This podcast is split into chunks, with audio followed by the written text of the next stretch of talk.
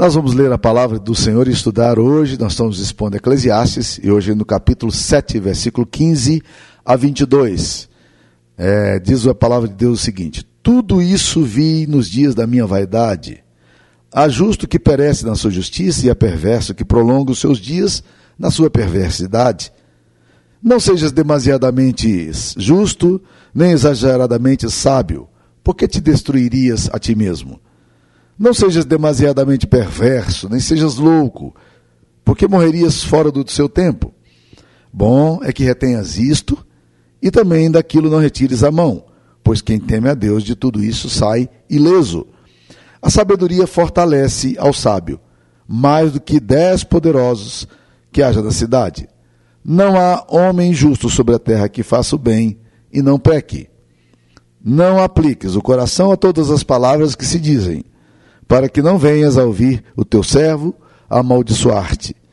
Pois tu sabes que muitas vezes tu mesmo tem amaldiçoado a outros. Essa é a palavra de Deus. Como viver melhor? Ah, existem alguns princípios que nos ajudam a viver melhor. Existem algumas atitudes e comportamentos que o resultado dela não é bom. E nós aprendemos nas Escrituras Sagradas os princípios de Deus. Presta atenção. Presta atenção no que eu vou falar. Princípios de Deus não são para te levar para o céu. Princípios de Deus é para trazer o céu para você. Porque o que te leva ao céu não são os princípios, não é a tua ética, não é o seu comportamento justo ou não. O que te leva para o céu é, na verdade, a obra suficiente de Jesus Cristo que foi feita na cruz. E nós precisamos lembrar disso. Nós somos salvos pela graça. E isso não vem de nós. É dom de Deus, não é de obras, para que ninguém se glorie. Portanto, é, nós não devemos confundir princípios com salvação. princípio não é para te salvar da morte eterna. Para a morte eterna, você precisa se converter. Você precisa se render a Jesus. Você precisa se arrepender dos seus pecados. Você precisa entender o que Cristo fez por você e convidar Jesus para entrar no seu coração. A Bíblia diz que quem crê é salvo, quem não crê já está condenado, porquanto não crê no unigênito Filho de Deus. Portanto, o meio da nossa salvação é Cristo, não os princípios. Há muitas pessoas que têm bons princípios, bons valores, boa ética, mas que estão fiados na sua confiança de que serão salvos através deles mesmos. E que a ética, a moral, será capaz de salvá-los. As boas obras serão capazes de salvá-lo. Mas não é isso que a palavra de Deus nos ensina. E hoje eu queria estudar com você é, como a gente pode viver melhor a partir desse texto que nós lemos. São princípios de Deus. E é muito importante que a gente aprenda esses princípios de Deus. Em Eclesiastes capítulo 7, versículo 14, o texto diz: No dia da prosperidade goza do bem, mas no dia da adversidade, considera que Deus fez tanto este como aquele, para que o homem nada descubra o que há de vir depois dele. Então, meus queridos, a vida é cheia de surpresas. Albert, Einstein disse uma coisa muito interessante. Ele disse: Eu nunca penso no futuro. Ele não tarda a chegar. O futuro está logo ali.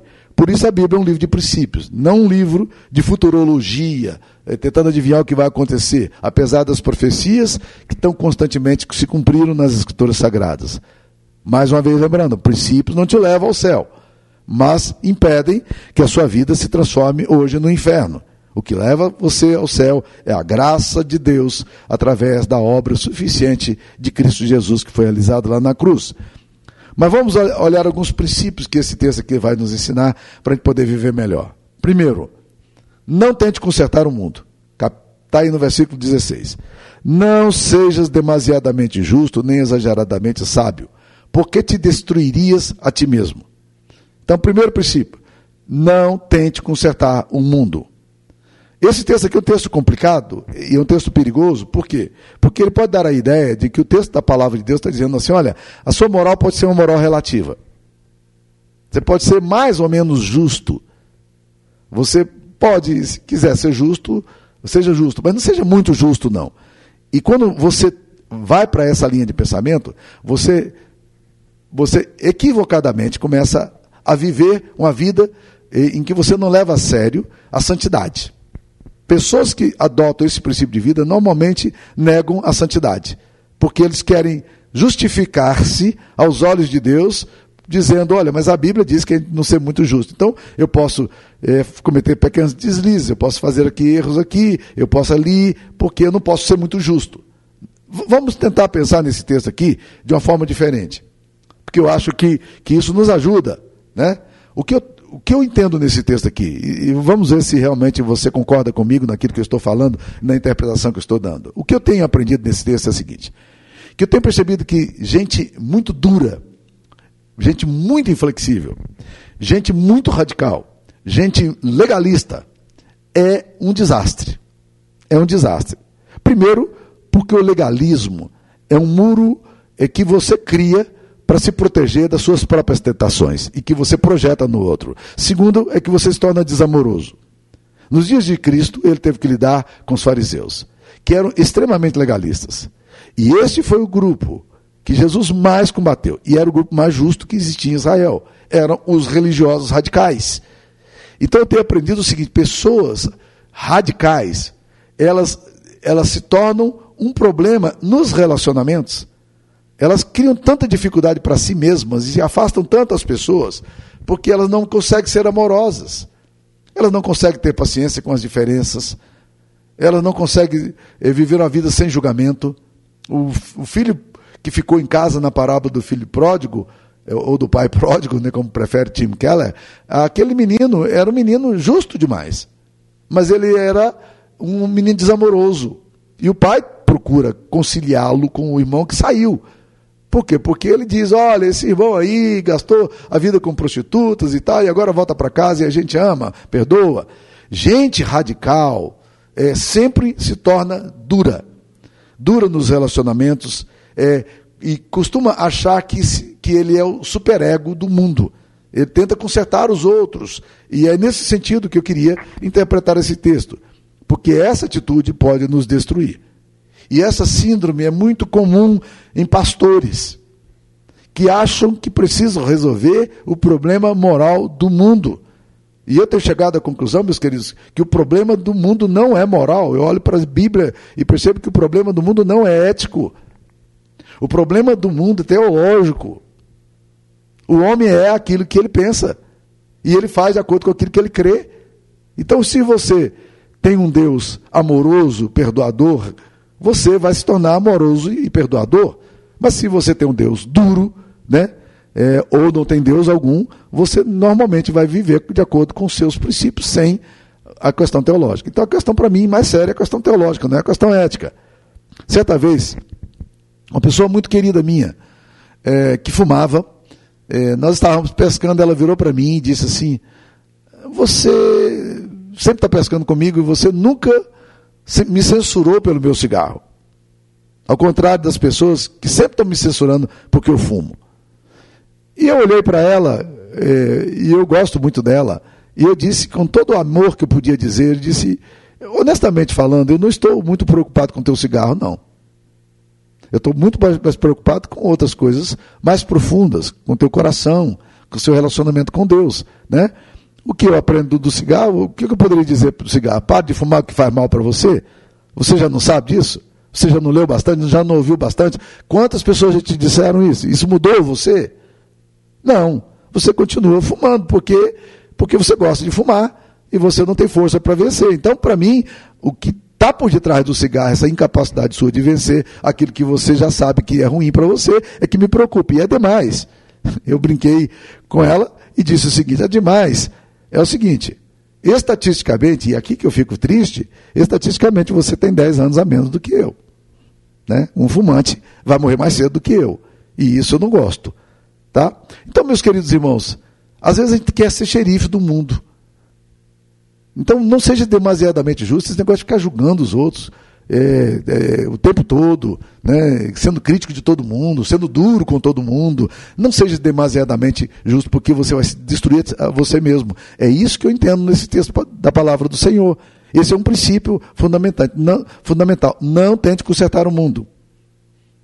Alguns dias atrás, a minha esposa e eu estávamos pescando num lago no nosso condomínio E nós vimos que as pessoas que passaram ali na noite anterior deixaram muita sujeira.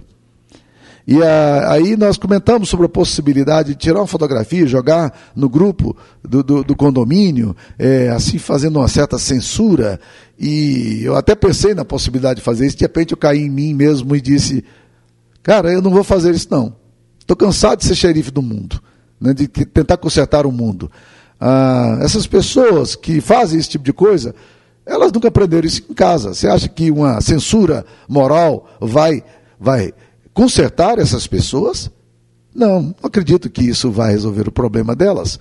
Então eu tenho, eu tenho parado de tentar ser o, o xerife do mundo, de tentar consertar. Como pastor, a gente tem uma tendência de, de fazer isso, de, de ficar censurando a, a ética das pessoas, mas o problema não é ético, como eu disse. O problema é espiritual. E quando uma pessoa trata a natureza da forma como essas pessoas trataram, jogando lixo, ignorando tudo que está acontecendo ali, todo o cuidado com o meio ambiente, na verdade, ela não entendeu a beleza e a questão da preservação que a palavra de Deus nos ensina a fazer. Jogar saco de lixo na beira de rio, jogar lixo na rua, é, essas coisas todas é, revelam muito do, da nossa dificuldade de uma relação bonita com Deus. O problema é teológico, não é moral eu acho, né? Então, o que, que você acha dessa, dessa interpretação? Mas o primeiro princípio que eu aprendo aqui para mim é: não tente consertar o mundo. Então, tome cuidado com isso aí. Segunda coisa, entenda a realidade do pecado como uma, um fato inexorável na vida. Olha o capítulo 7, versículo 20, como é que ele diz: Não há homem justo sobre a terra que faça o bem e não peque. Esse é o segundo princípio que nós precisamos aprender. Nós precisamos entender a realidade do pecado como um fato inexorável da vida. Pecado não é acidente de percurso. Não deslize. Não é uma coisa que um escorregão. Não. Pecado tem a ver com aquilo que, com, a, com a natureza humana. Por isso que a reforma foi tão clara em, em, em construir uma formulação, um axioma que é maravilhoso ela diz o seguinte: nós não somos pecadores porque pecamos, nós pecamos porque somos pecadores. O problema nosso não é o que nós fazemos, o problema nosso é o que somos. Por isso que Jesus fala da não da necessidade de uma reforma moral no ser humano, mas ele falou para Nicodemos, Nicodemos, se alguém não nascer de novo, não pode ver o reino de Deus. É, é uma questão de mudança da essência. A obra de Cristo na cruz, ela vem fazer um novo homem, criado segundo Deus, né?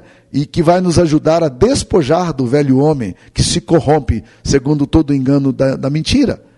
Então, na verdade, meus queridos irmãos, a, a, o, a, o pecado é um fato inexorável. E a Bíblia nos ensina essa verdade continuamente. O apóstolo Paulo, em Romanos capítulo 3, versículo 10 a 12, diz o seguinte: Como está escrito, não há justo, nenhum sequer, não há quem entenda, não há quem busque a Deus, todos se extraviaram, a um se fizeram inúteis, não há quem faça o bem, não há um sequer. Essa é a realidade humana. E se você for além, Jó, capítulo 15, versículo 14 a 16, Jó vai dizer: Que é o homem para que seja puro? E o que nasce de mulher para ser justo.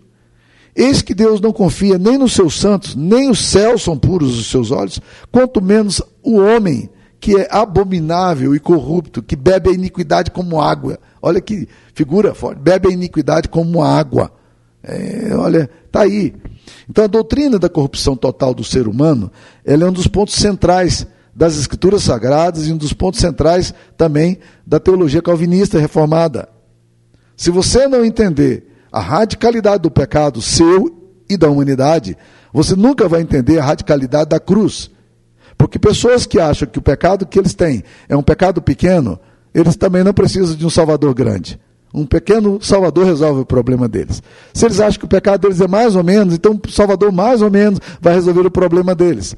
Mas se as pessoas entendem que são pecadores profundos, radicais, eles também vão entender que a graça na cruz e a obra de Cristo é alguma coisa radical. Então, um princípio para a gente poder é, é, a, é, aprender aqui na Bíblia é o seguinte: está aqui, não há justo, não há homem justo sobre a terra que faça o bem e não peque. Nós precisamos entender a natureza humana.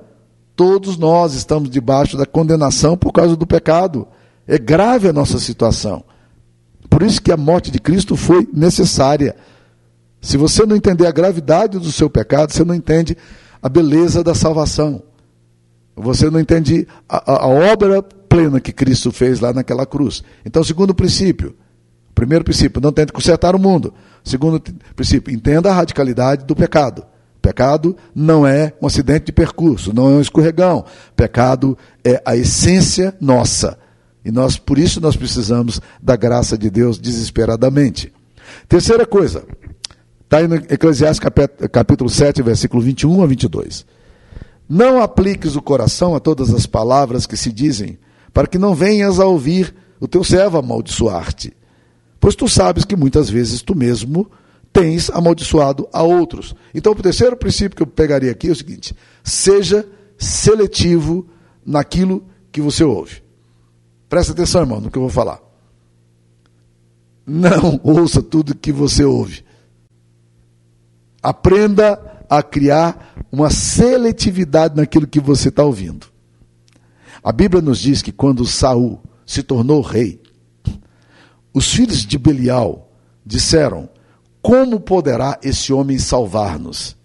E sabe o que, que diz lá em 1 Samuel 10, versículo 27, nos diz uma coisa interessante: que esses homens desprezaram Saul e não lhe trouxeram presentes. Ou seja, eles foram opositores de Saul. Eles disseram: como é que Saul vai resolver o nosso problema? Mas sabe qual foi a atitude de Saul? A Bíblia diz que Saul fez uma das coisas mais brilhantes que ele fez. Aliás, Poucas coisas ele fez de brilhante, mas essa foi demais. A Bíblia diz: porém Saul se fez de surdo. Meus queridos irmãos, nós precisamos criar ouvido de moco. Nós precisamos aprender a selecionar aquilo que estamos ouvindo. Nós precisamos aprender que não podemos dar ouvidos a todos os comentários. Muitas pessoas vão nos amar gratuitamente, amorosamente, mas algumas pessoas não nos suportarão e farão críticas severas, às vezes na frente, e a maioria das vezes que você não vai ouvir. Mas se você ouvir, meu querido irmão, não dá para dar ouvido a tudo. Por quê? Porque se você lidar com os filhos de Belial dando ouvido a tudo, os filhos do maligno, você vai ficar cada vez mais triste.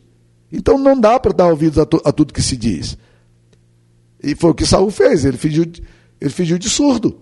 É assim que nós temos que fazer. Uma, um antigo provérbio diz o seguinte: palavras loucas, ouvidos moucos. Palavras loucas, ouvidos moucos, ouvidos surdos. Saul não valoriza as picuinhas da oposição. Ele se faz de surdo. É o tipo de líder que não eh, que decide que as palavras desfavoráveis a seu respeito não podem ser valorizadas. Porque quem dá ouvidos demais à oposição começa a viver uma relação de obsessão para provar sua inocência e a sua competência. Portanto, uma das regras mais eficazes para um líder bem-sucedido é ter ouvido seletivo. Se pararmos demais para dar ouvidos a todas as críticas e adversidades que enfrentamos, nós vamos ficar paralisados. E a verdade, meus queridos, é que todos somos criticados. Eu gostei muito de uma frase, há um tempo atrás, que eu li, que dizia o seguinte: É fácil me criticar, o duro é ser eu. É fácil me criticar, o duro é ser eu.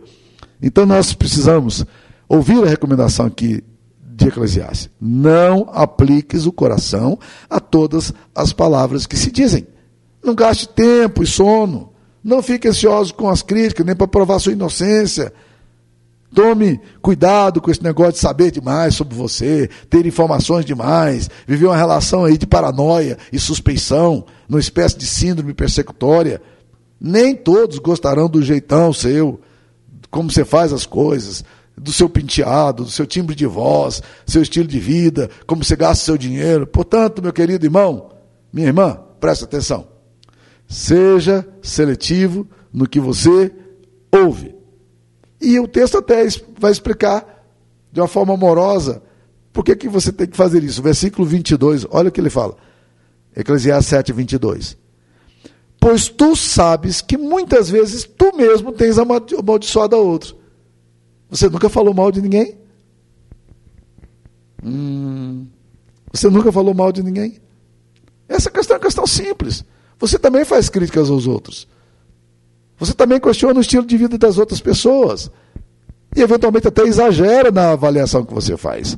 Você sempre usa a sua língua para apreciar e para dar honra aos outros, ou você também não tem usado a sua língua muitas vezes para julgar, para criticar, para condenar os outros? E para questionar coisas, às vezes, que você não, tem, você não é nem parte do problema, nem parte da solução. Então, esse é o princípio. Tentando retomar aqui, meus queridos irmãos, os três princípios que nós falamos. Primeiro princípio que nós aprendemos aqui: tome cuidado para não ser xerife do mundo. Segundo princípio, aprenda que o ser humano ele é pecador. E é radicalmente pecador. Terceiro, o texto aqui nos fala, não aplique as palavras a tudo aquilo que diz. Ou seja, aprenda a, a selecionar o que você ouve. E esses três princípios nos ajudam a viver melhor. Mas deixa eu concluir aqui, retomando o diálogo que tive no início com vocês. Para viver melhor, nós precisamos de princípios. Princípios são fundamentais. Charles Stanley fala uma coisa muito interessante sobre o princípio.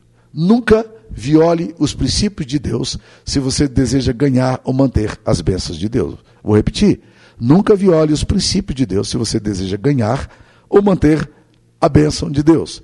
Você pode ignorar os princípios de Deus e continuar vivendo desprezando tudo que Deus, na sua sabedoria, ensinou.